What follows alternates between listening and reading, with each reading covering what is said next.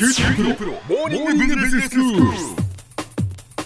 今日の講師は九州大学ビジネススクールでマーケティングがご専門の岩下仁先生です。よろしくお願いします。よろしくお願いします、先生今日はどういうお話でしょうか？えーコモディティ化市場のマーケティング戦略ということで話を進めています、はい。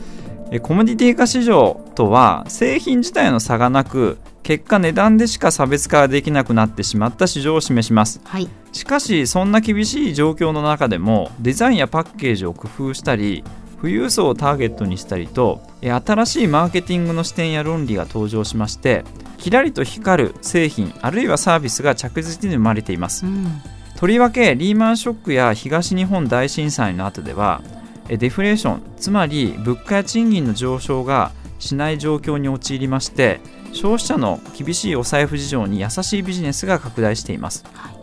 え今日はえその中でも特に100円ショップにスポットを当ててお話を進めていきたいと思います。はい。え日経 MJ 誌によりますと100円ショップの大手4社ダイソー産業セリアキャンドゥワッツの4社の2017年度の総売上高は約730億円で5年前からなんと35%も増加したそうです。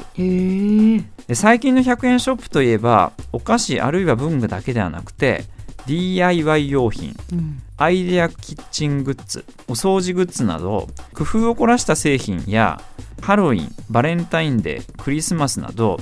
行事ごとの旬の製品など種類も本当に豊富ですよね。そうですね。もう100円ショップ本当に楽しいですよね。いるだけで衝動買いをしまくっちゃう、まあ、そういったあの非常に楽しいあのお店だと思います。はい。ただこういったあの製品を作っているのは基本的に中堅あるいは中小のメーカーであってこれらのメーカーさんがダイソーあるいはセリアなんかにえ企画を売り込みまして企画が通ったものだけが商品化されるわけです。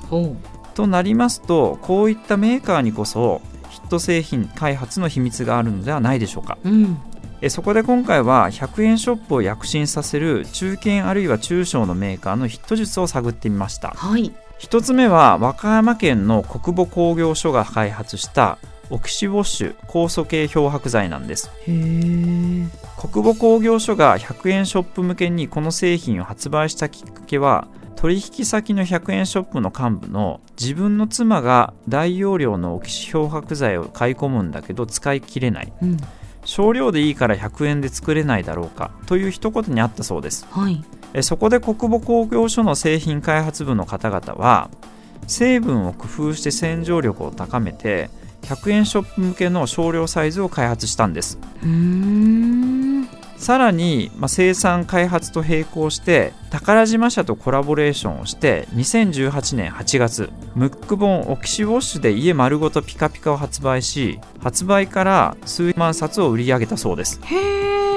さらに、えー昨年末の12月ムック本の第2弾「感動の汚れ落ち」「お気づけ」スタートブックも出版しています。うん。平成最後の大掃除の12月にはムック本の売り出しにより認知度が高まったオキシウォッシュの売り上げが伸びたため、うん生産量を一気に3倍にまで増やしたそうですはあこれはすごいですね。まあもともとはそのオキシ漂白剤というのはまあ大容量しかなくってその100円ショップの方が100円で少量のオキシ漂白剤を作ってくれないかっていう提案で作ったものだけれどもやはりその認知度というのが大事だっていうことで国母工業所は本を出したっていうことなんですね。おっしゃるとりです。ここがミソですね。はい。うまく出版社とこうタイアップを図って知名度を高めたわけですね、ええ。国母社長は出版社さんとの協業はお客さんに指名買いにしてもらえるようになるためのブランディングの一環と言っています。うん。え実際ムック本で認知度を高めたことで100円ショップの売り上げも伸びたそうです。すごい。2つ目はものづくりの町新潟県燕三条のエコー金属が開発したレンジフードフックですはい。換気扇を覆うレンジフードの縁にかけてお玉やしゃもじなど調理器具を4本ぶら下げられるフックなんですうんうん。100円ショップでは通常月1万個以上でヒット製品と言われていますがこの製品は100円ショップではなんとおよそ8万個も売れているんですへえ。この人気の秘密ズバリデザインなんですはい。えー白や茶色の塗装を施しましてザラザラの手触りに仕上げていますうん。これによって新品なのに使い古されているようなレトロ感をうまく醸し出してヒットにつながりましたあそうなんですか。まあこういうフックっていうのはね確かによく100円ショップで見かけますもんね。ただそのじゃあデザインがすごくいいっていうことでヒットにつながったわけですね。おっしゃる通りですねうまくこう差別化のポイントをデザインに見出してあの付加価値をこうつけてあげたで一方で値段は100円ということですねこの他にもエコー金属の製品国内外で仕入れたこれまでの製品に独自のデザインを加えたものが多いです。田谷社長は形や色など消費者の好みのトレンドを把握し製品を100円以上の価値にあるように見せますと話しています。うん。100円ショップの客層圧倒的に20代から30代の女性が多いんですが彼女たちに受けるように7名もの若手デザイナーが感性を生かして製品開発を支えているんです。へこれらのメンバーは地元の長岡造形大学卒業の女性の社員の方たちで日々雑誌やブログで情報を収集しヒントを探すわけです。消費者と同じ世代の女性社員による製品開発は100円ショップ向けのメーカーではもはや必須であると言えるでしょう。なるほど。うさらに近年では100円ショップのファンサイト民100と連携しまして消費者の声を取りタイムリーに製品化をすることもあるようです。SNS などのコミュニティサイトは不特定多数の消費者の生の声を吸い上げられますので今後ますます重要な情報源となるでしょう。では先生今日のまとめをお願いします。はい、えー今回は躍進し続ける100円ショップを裏で支える中堅あるいは中小メーカーのヒット術について解説してきました。国母工業とエコー金属という2社のヒット製品を見てきましたがその背景には単に製品開発を進めるのではなくさまざまな取り組みあるいは開発の工夫をすることで今日の消費者を喜ばせるヒット製品を作り出していると言えましょう。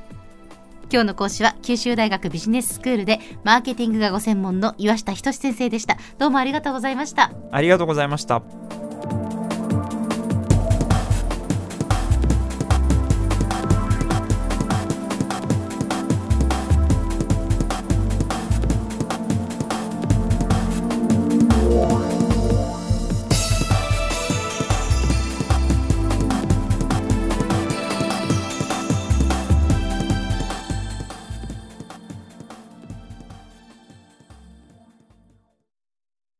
QTプロは通信ネットワーク、セキュリティ、クラウドなど QT ネットがお届けする ICT サービスです。